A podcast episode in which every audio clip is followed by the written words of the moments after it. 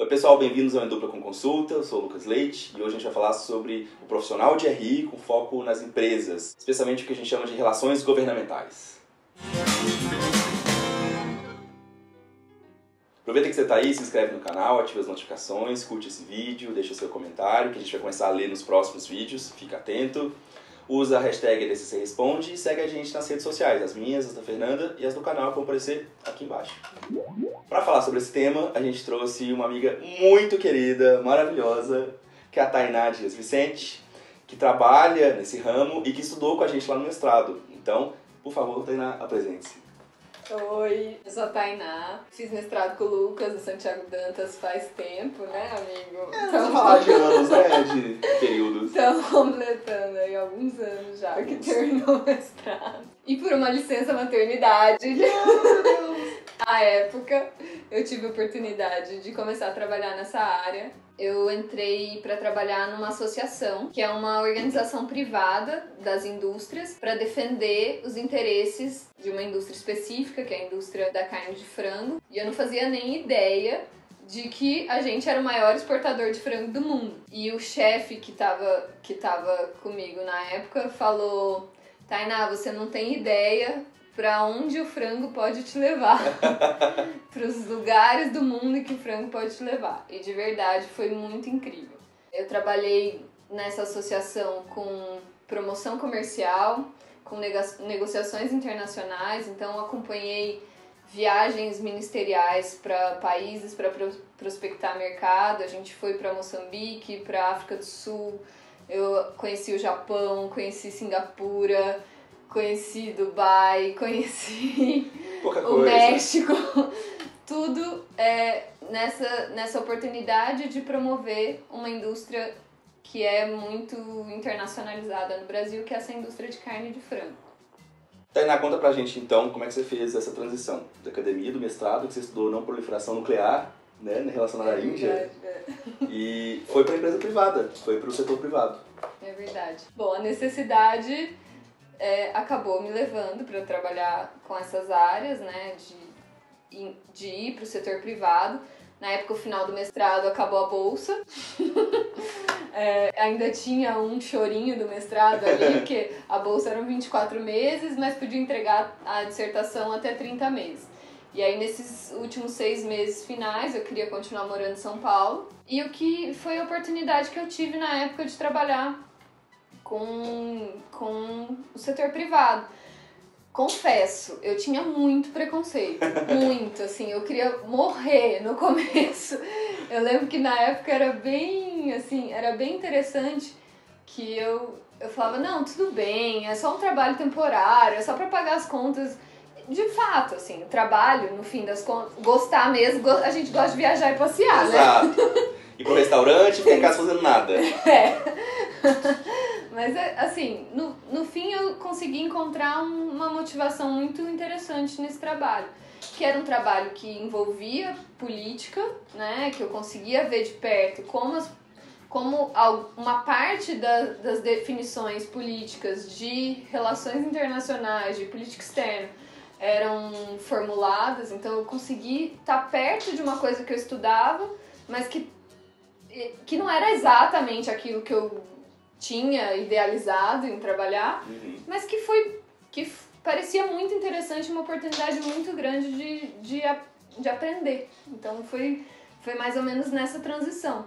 No mestrado eu fiz essa dissertação sobre o acordo entre os Estados Unidos e a Índia. Na época, o que, que me chamava a atenção desse tema? Que dois países tão, é, tão distintos em relação aos seus discursos internacionais em relação à questão nuclear, como é que eles tinham chegado a um acordo in- inesperado né, sobre isso. Uma das conclusões da, da pesquisa foi a de que existia uma indústria precisando ser reativada nos Estados Unidos. Então, o lobby da indústria, da indústria nuclear nos Estados Unidos e o lobby da indústria nuclear na Índia foram muito importantes para que houvesse essa aproximação entre esses dois países e isso de fato se, se concretizasse. De certa forma, isso tem um link com o que eu faço hoje, né? Foi possível entender nesse mestrado, nessa pesquisa de mestrado o quanto a indústria organizada ela tem capacidade de influenciar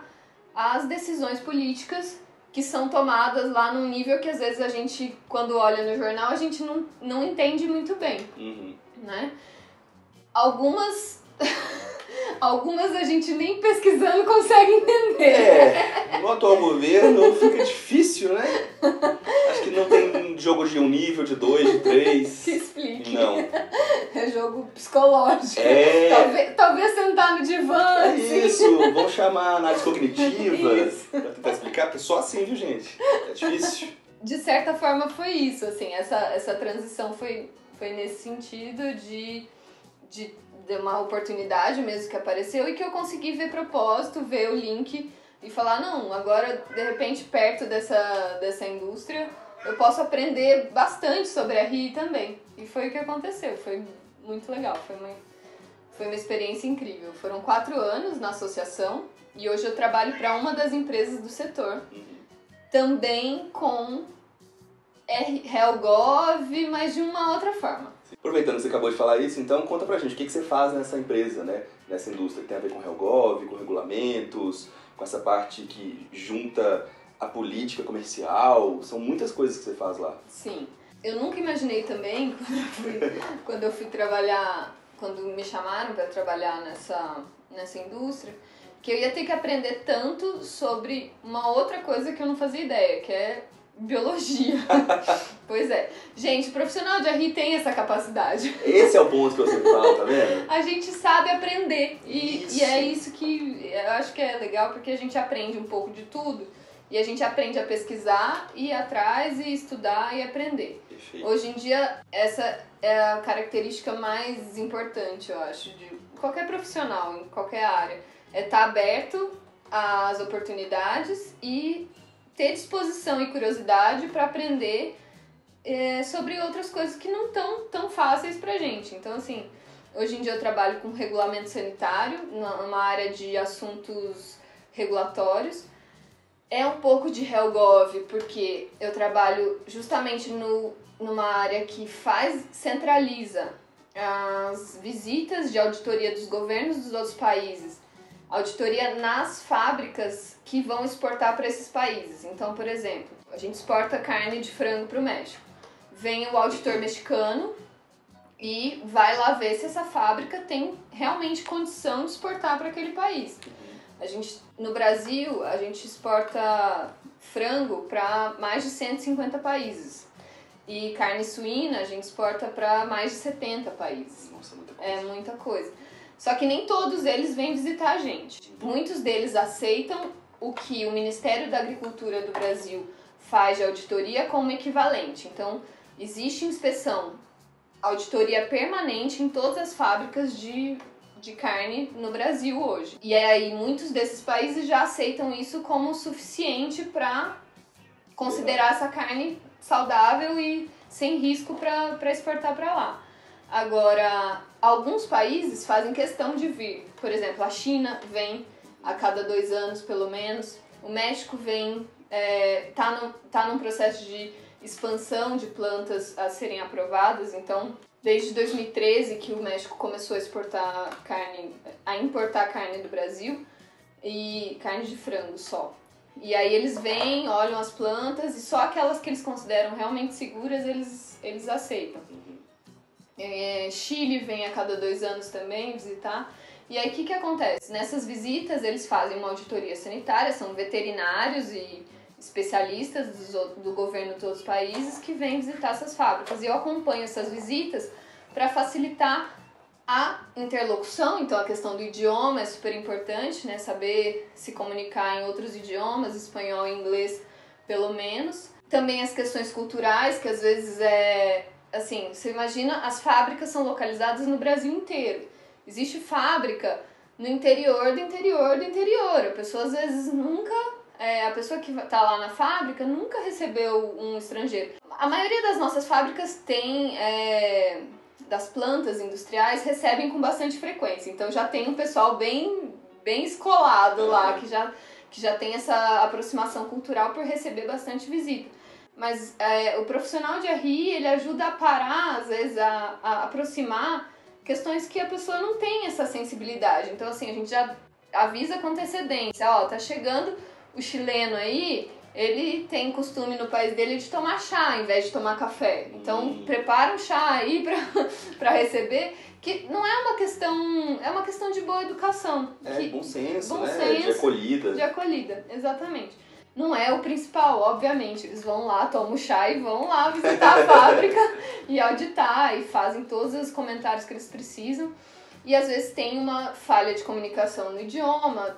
Normalmente vem tradutor junto para fazer a, a, essa tradução das falas, mas a gente também tem um outro papel aí, que é o da, do idioma, de, de conhecer o idioma e conseguir ajustar de repente, se não está tendo uma comunicação muito fluida, ajudar nisso.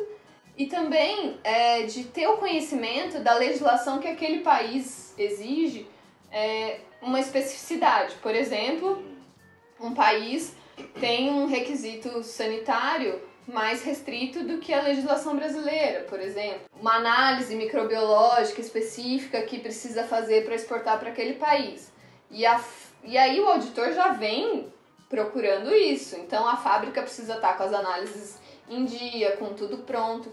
Então é um trabalho que a gente faz também de pesquisa, de estudar a legislação sanitária daqueles países para estar, estar de acordo, para conseguir cumprir com aquilo que aquele país exige e para conseguir expandir cada vez mais também a, a nossa capacidade de exportar e de atender os, os, as exigências dos outros países.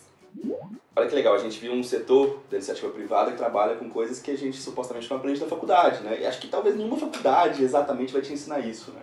E esse é um ponto legal de Henrique, é que eu sempre falo para vocês. Se você gosta, corre atrás e aprende coisas diferentes, porque a faculdade vai ser só para generalizar o conhecimento, né? Gerar uma capacidade analítica em vocês, uma capacidade de buscar, portanto, fontes, pesquisar.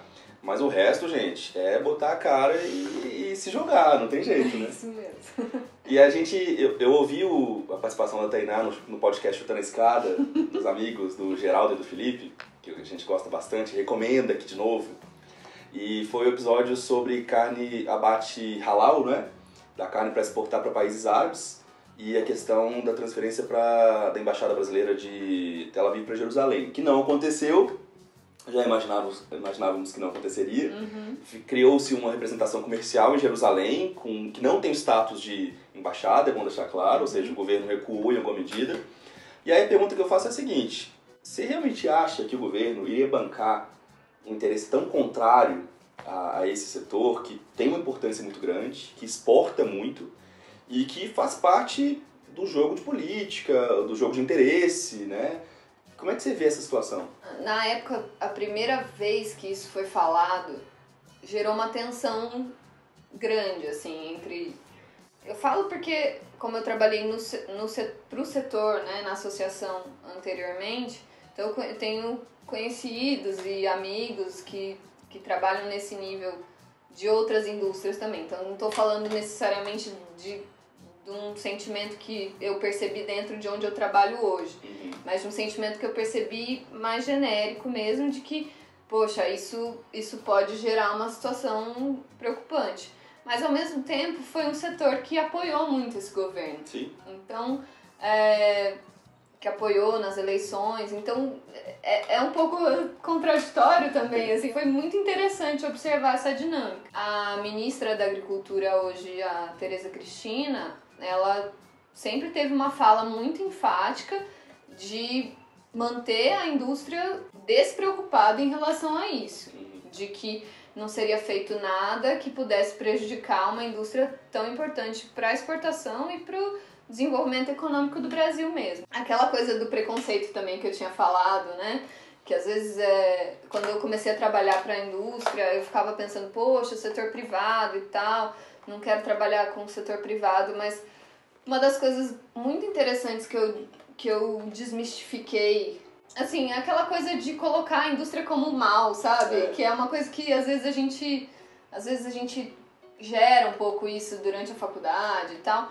Mas entender que é um, é uma, uma atividade econômica importante para o país, que gera emprego, que gera desenvolvimento e que está espalhada, essa indústria especificamente está espalhada no Brasil inteiro, o sul do Brasil principalmente é no interior, assim, famílias, gerações trabalham na indústria, sabe? E são pessoas que, que tiram seu sustento e que têm uma vida digna Sim. disso. Assim, existe uma preocupação, não só que ah, se, se essa indústria parar, meia dúzia de pessoas vão, vão. Se essa indústria tiver um impacto, meia dúzia de pessoas vão Não. sofrer com isso. Não.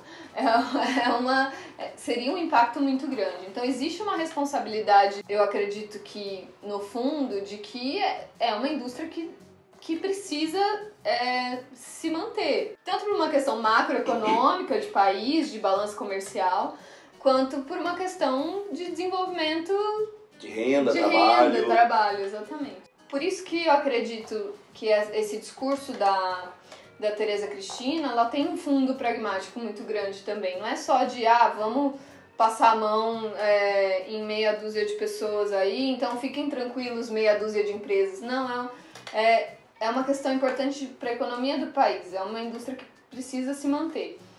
Então, eu acho que isso está muito claro para o nosso governo, de que é, não, não tem como simplesmente ignorar o papel dessa indústria e é uma indústria que tem uma organização de setor privado que se faz ouvir muito bem também. É uma indústria importante economicamente, é uma indústria organizada politica, é, politicamente, né? um setor privado que Os se seus organiza interesses, né? para os seus interesses, para defender os seus interesses. Então, é, por, essa, por essa relação é, mútua de dependência, eu acreditava desde o princípio que não ia haver nenhuma ação que fizesse com que, essa, com que esse setor se prejudicasse. Do outro lado, existe também um mercado de destino, os países árabes, que é muito dependente da importação desse produto do Brasil, inclusive. No podcast, eu- alguns colegas comentaram: ah, mas a- de repente a Austrália pode substituir, os Estados Unidos poderia substituir.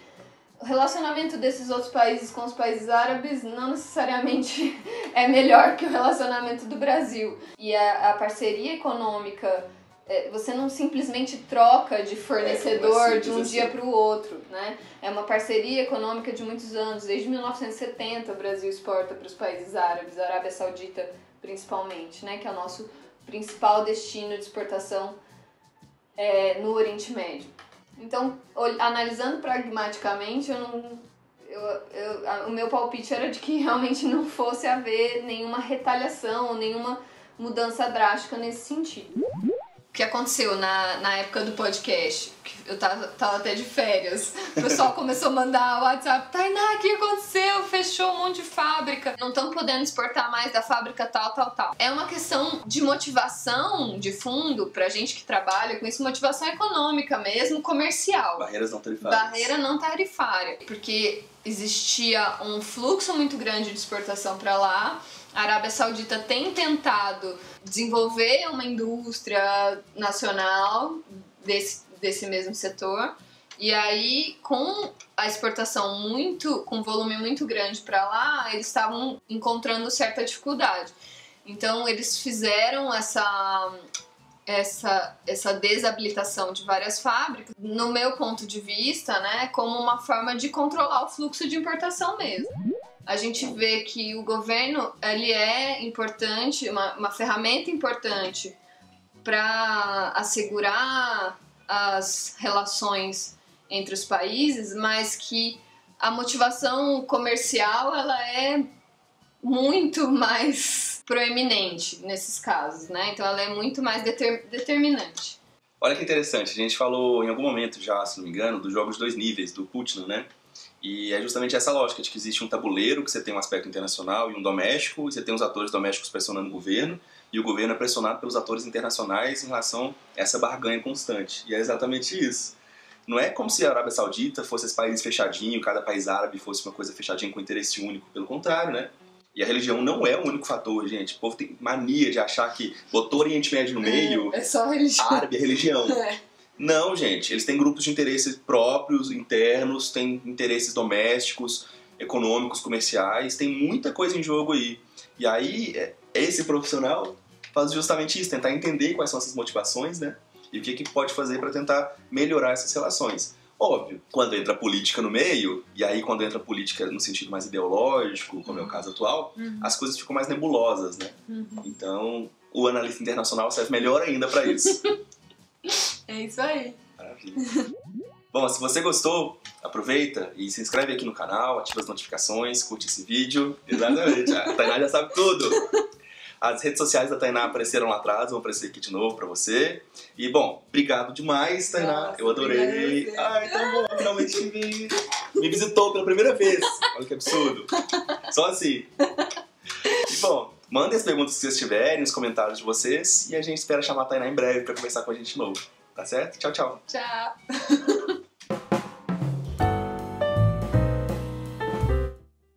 Relaxa. Tem que tirar as costas da cadeira. Eu posso Não. ficar bem Ih, se joga, Bem. Cadeira aqui, deixa eu só Não, tá socar tudo aqui, pronto, bem. tá tudo bem. Qualquer coisa que segura. Nossa, imagina. Não, a Fê caiu uma vez, acredita? Uh, oh. Boa. Será que, será que